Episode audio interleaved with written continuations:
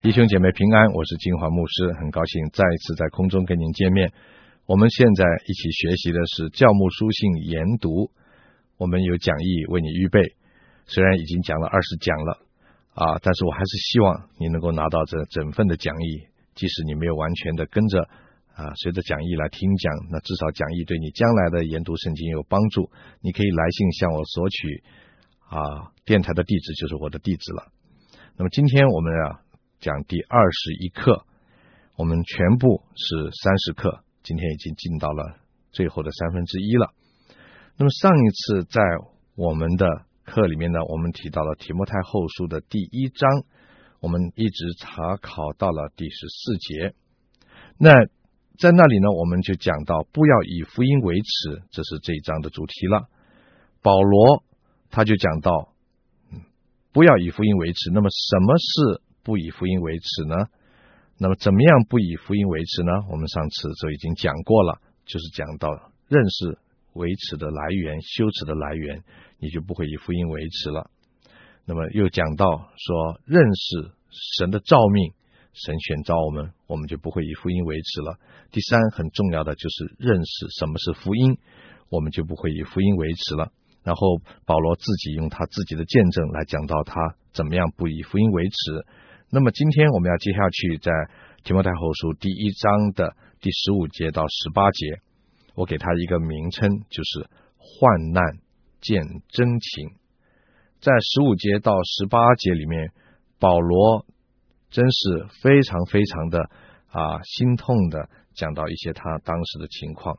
他说：“凡是在亚细亚的人都离弃我，这是你知道的，其中有腓吉路。”和黑摩奇尼，愿主怜悯阿尼色弗一家的人，因他屡次使我畅快，不以我的锁链为耻，反倒在罗马的时候殷勤的找我，并且找着了。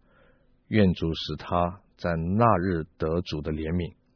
他在以弗所怎样多多的服侍我，是你明明知道的。这一段非常感人的话，我希望我念的时候也是这么感人哈，因为这段话实在是非常的感人。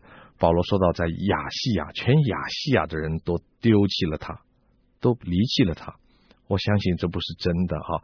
那保罗这样说的时候，他的心情是非常非常的孤单，所以他就觉得好像全部的人都离开他了。当时我们知道，罗马的法律。是不太可能让保罗单单因为信仰的罪名而被判处死刑的，可能还有其他的政治上的罪名，我们不知道啊。因为这个缘故，你知道，人都是怕被冠上罪名哈，尤其是政治的罪名。很多人因为怕沾染麻烦，所以呢，有些解经家就认为他们。就因为这个理由而离弃了保罗，所以呢，这个这里所说的离弃啊，那么多人离弃他，并不是指那些人都不信耶稣了，离弃了信仰，而是说他们离弃了保罗，背弃了保罗。弟兄姐妹，这个事情发生的，很多人他不会离弃信仰，信仰对他是多么的好，可是，在他周围的人受到因为信仰受到苦难的时候，为了个人的利害关系，有很多时候我们就不敢相认了。我们不敢相认，因为我们怕被连累啊，就躲得远远的，好像当年的彼得啊，躲得远远的，甚至三次不敢认耶稣，因为他怕被牵连。这是人间的一种悲情哈。保罗他在他的孤单里头，真正碰到了当时那种离奇的感觉。虽然是这样，保罗特别提到两个人，一个人就是腓吉路。一个人就是黑摩奇尼，他们离弃保罗。那么当然不是只有他们两个离弃，我想这两个人对他是非常的伤心的。有很多时候我们服侍教会，我们对弟兄姐妹照顾，我们牧养他们、喂养他们、带领他们信了耶稣，在他们有难处的时候，我们也付了很多的代价，付出了很多的爱心。到后来，当我们最需要的时候，没有看见他们出现，我们心里是很难过的。我想这两个人是让保罗非常的啊心里心碎的。可是呢，感谢神的恩典，怎么呢？因为保罗提到阿尼色弗一家人，这家人实在很可怜，不是一个人，是一家人呐、他们不以保罗的锁链为耻。你看，这很有意思，因为提摩太后书第一章就是讲不以福音为耻，不要以我这个为主被囚的为耻。然后保罗就提到这个人不像其他人离弃了保罗，他们反而努力的在罗马千方百计的这么大个城市来找保罗，最后呢，找到了他，全家一起服侍他。有人读到这段圣经的时候，有解经家就认为说，当保罗写这个提摩太后书的时候，阿尼色弗已经不在了，因为保罗说呢。保罗说：“愿主使他在那日得主的怜悯。可能阿尼西呃，这个阿尼色弗呢，呃，病了，或者是有什么其他的因素呢，已经先保罗离开了这个世界，所以保罗就在这里为着他来祷告，在那日能够得到主的怜悯。因为什么呢？因为阿尼色弗。”不但是千方百计的在罗马找到了保罗，全家一起服侍他，而且他们全家在以弗所的时候，也是照样的服侍保罗。因为这里没有多提，因为这段故事呢，提摩太是知道的啊。所以你看，神在人的绝路的上面，神在人心情最低潮的时候，在受苦觉得没有人帮助、孤单的时候，他总是。及时送来一些人，成为你的安慰，就好像当年的以利亚，乌鸦都能够成为他的友伴，天天按时候把他所需要生命的粮食能够送过来。所以，我们不要只看，当我们碰到苦难的时候，我们不要只看我们所遭遇的那一段，我们看见神怎么样在我们的患难的里面送来一些真情。这是第十五节到第十八节一段非常感人的话。当我们读完了提摩太后书第一章，现在我们就进到了提摩太后书的第二章。我给提摩太后书第二章一个题目，就是在侍奉上忠心。我特别要提的就是这个题目不是一定的哈，你可以随便按照你自己的领受给他一个题目。题目只是为了帮助我们了解这一章圣经的主题。那么，我认为这章的主题是在侍奉上忠心，所以我们就暂且这样用这个题目。那这一章的主旨就是说，神仆神的仆人应当在各样的事情上忠心，不叫神的道受捆绑。神的仆人应当在各样的事情上忠心，不叫神的道受捆绑。这一章圣经一共分成了七点。那么，我分别的。给你提一下啊，第一就是在恩典上刚强，这是第一段，在第一节上面。然后接着从第二节开始呢，就是讲到在领受上交托。第三段就讲到在照命上专心。我相信你已经会讲会写了，因为我们已经提到照命好几次，呼召的召啊，召没有没有挑手旁那个召，照命上专心。那么接着呢，一个题目就是在工作上忍耐，还有就是在职守上无愧，在生活上圣洁，最后呢，就是在劝善上恩慈。好，那么这几个题目，我们一个一个来查考。你现在先有一个印象。那我们首先来看，就是在恩典上刚强啊，不要忘记这章的主题就在侍奉上要忠心。那第一方面在。恩典上刚强，这是第二章第一节说的。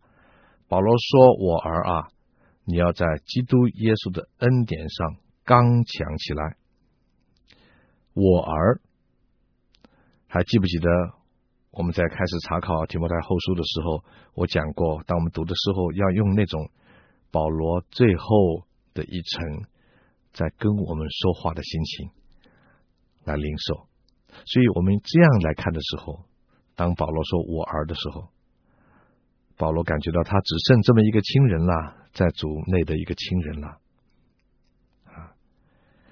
所以呢，他这样的亲密称呼提摩太说“我儿”，要在基督耶稣的恩典上刚强起来。有人说哈，恩典就是成功时的保障，失败时的机会。从我个人的经验里面，我也非常的同意这样的一句话：恩典是成功时的保障，失败时的机会。在恩典上刚强起来，靠神的恩典，这样的人呢，他会谦卑，不会自我膨胀。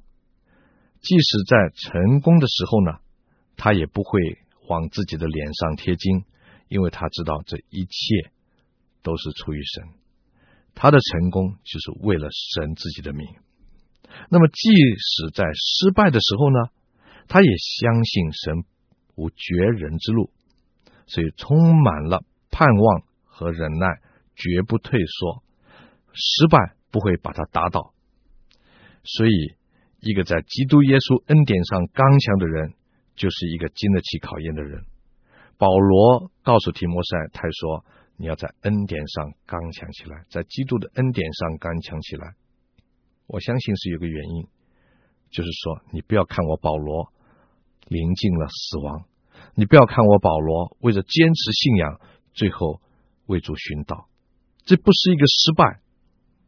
你需要在神的恩典上刚强起来，经得起考验，因为信神的人，神无绝人之路。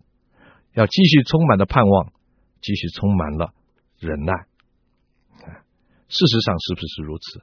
的确是的。为什么？保罗写了提摩太后书以后，不再在人世间了。可是到了今天，保罗所传的福音还在这里，这就是保罗的信念。所以弟兄姐妹，我们不要看一时，要看长久。你工作有灰心、有失意的时候，觉得你失败了，走投无路了，好像你被打倒了。记得保罗的话说：“你要在恩典上刚强起来。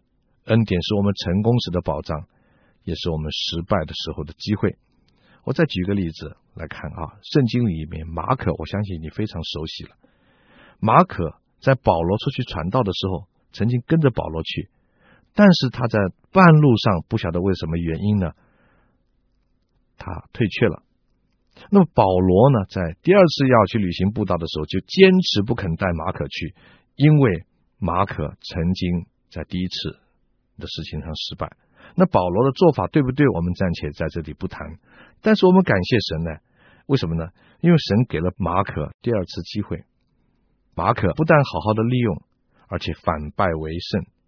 最后，当我们读到这个提摩太后书后面几章的时候，你会发现保罗再次的称赞马可，而且接纳了马可，那就是说明马可在传福音的上的事情上跟保罗有益。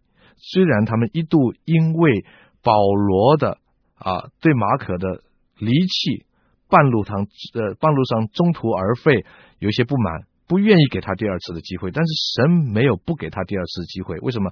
马可没有因为保罗的拒绝而气馁倒台，没有，他还是继续的在神的恩典里面。你看，这就是很重要。没有因为人的打击他就失败了，他反而继续的再接再厉在神的面前。我们知道马可就是写马可福音的那一位。如果当时他跟着保罗走，不见得他会写马可福音哦。啊，所以你看到没有？神给他第二次的机会，他也好好的利用了，他就反败为胜。所以保罗在人生尽头的时候，他就为年轻的提摩太打气，要他在耶稣基督这样的恩典上刚强起来，反而要因为保罗他这样的决心，依靠神的恩典。希望提摩太也是如此的，在基督的恩典上刚强起来。这是第一方面讲的，在侍奉上的忠心，不要气馁，在基督的恩典上刚强起来。第二，在领受上要交托，在领受上要交托。第二节说：“你在许多见证人面前听见我所教训的，也要交托那忠心能教导别人的人。”提摩太，他是保罗带领信主的，他跟着保罗，保罗带着他的身边到处去传福音。保罗到哪里，他都有机会听到保罗讲道。这就是为什么保罗是在许多的人面前听见我所教训的。提摩太听到特多啊，听到保罗的教导特多，私下的、公开的，他也特别多。不但是这样子的，而且提摩太他的祖母、他的外祖母、他的母亲啊，都是犹太金钱的妇女。所以提摩太在小的时候已经透过他们打了很好的圣经的基础，所以保罗就是说，这一棒呢，我交在你的手上是交的还不错的，我已经交给你了，所以提摩太呢，你也要照样的要交托那忠心能教导别人的人。你看这里再提到一个交托，我已经讲了，这个交托就是什么信托物。啊，信托给银行的，你怎么样子交出去？你希望那个交给对方的那个人，他有一天会原本带利的还给你。一方面是表示他的忠心，一方面表示他知道怎么样子把它发扬光大。那所以保罗在这里又提到说，同样的一个字交托，说我交托了你，现在你要交托那忠心能教导别人的人。我就想到。哥林多后书第十一章第二十三节那里，保罗在圣餐的时候他所说的话，他说：“我当日所传给你们的，原是从主领受的。”这句话原来的意思就是说，我现在在这里所说的，我从前所教稿教导你们的每一样事情，都是原原本本的从主那里领受的。这就是我们在。教牧书信一开始的时候，我们讲到使徒的教训啊，在导言里面提到使徒的教训，就是信，就是我们的原始的信仰。使徒的教训意思就是在这里，是从神领受的，是直接从神领受的。而现在呢，传到今天，我们还是直接从神领受的，因为保罗起初所传的福音到今天没有打折扣。所以保罗就是说，你要原原本本的把我所传给你的，也同样的要传给什么人呢？传给那忠心能教导别人的人。这句话现在变成了基督教教育的座右铭。我们的要把所领受的，要找到那个忠心也同样能够教导别人的人，这就是基督教教育的一个传承了。那些能够和保罗、提摩太一样忠心受托的人，并且能够原原本本把所领受的真理传递给别人的人，就是我们可以交托的人。我们一生可以向很多人传福音，我们一生可以带领很多人学习神的真的道，但是其中那些那个。有那种能力，并且有那种信心，有属灵的品质，可以把我们所交托的去交托别人，去传给别人啊！那这就是所谓的得天下之英才而教之了，太开心了。保罗就是这个意思。所以呢，这句话现在已经变成基督教教育的座右铭，就是我们教导目的是希望能够有第二代的教导，有第三代的教导，一代一代的把福音的。棒子传下去，《申命记》第六章第一节到第九节那里哈，也神也借着摩西哈吩咐以色列的百姓说：“这是耶和华你们神所吩咐教训你们的诫命、律例、典章，使你们在所要过去得为业的地上遵行。”你看，摩西已经把这个啊神的话放在他们的面前。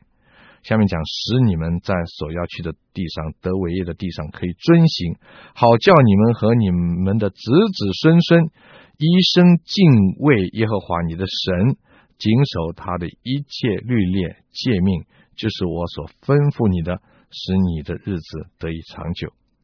所以这个你看到，摩西也是这样讲，我教了你们的，你们要去告诉你们的子、你们的孙、子子孙孙一生都敬畏耶和华。这就是一种信仰的传承，弟兄姐妹，如果信仰停到你这里，你不能够传给你的下一代，你的儿女没有信主，你亏欠了神。我们要做一个能够把信仰传承出去的人，做一个能够交托、能够一个能够受托，并且能够忠心去教导别人的人。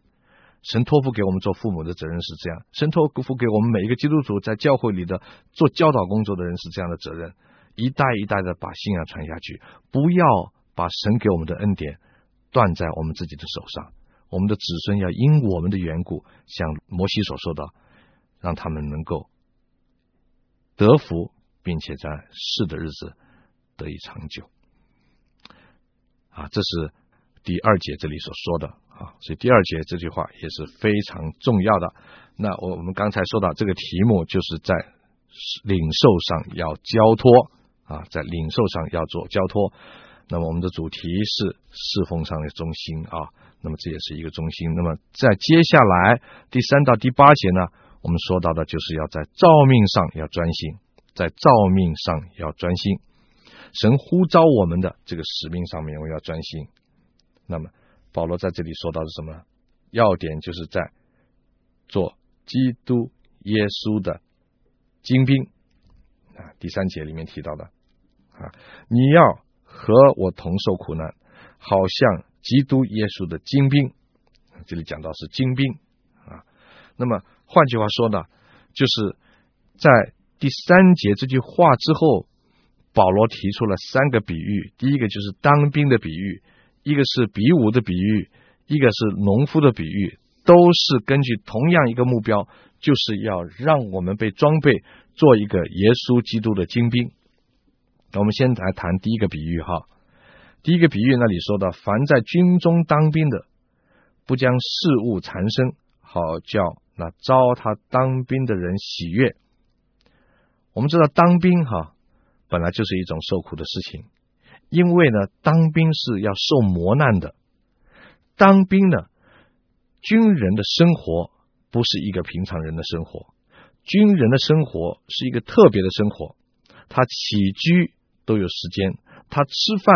也有一定的规定，他的操练也有一定的规定啊。每一样事情都不是随随便便的。军人他一生的生活都跟命令合在一起啊。他这样做是因为上级有命令，他这样做是因为规定啊。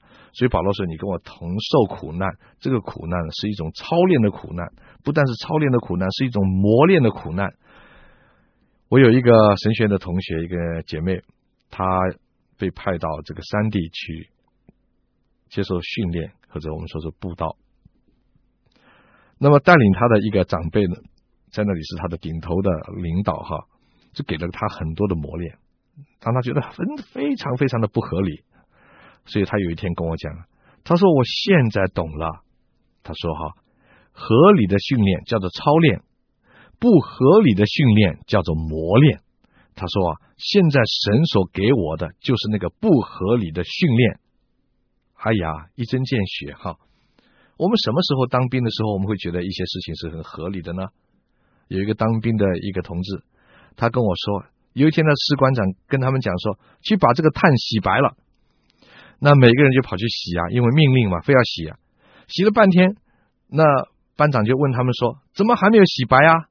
他们说，报告班长。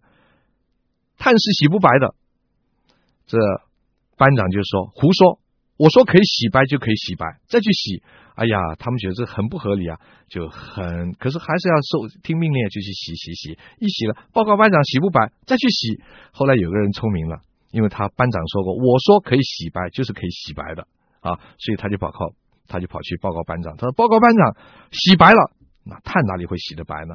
可是班长说很好。你终于领会了，好了，现在你可以不必洗了。哎呀，别人一听，原来这样就是洗白了。每个人都是报告班长洗白了，报告班长洗白了，这就是不合理。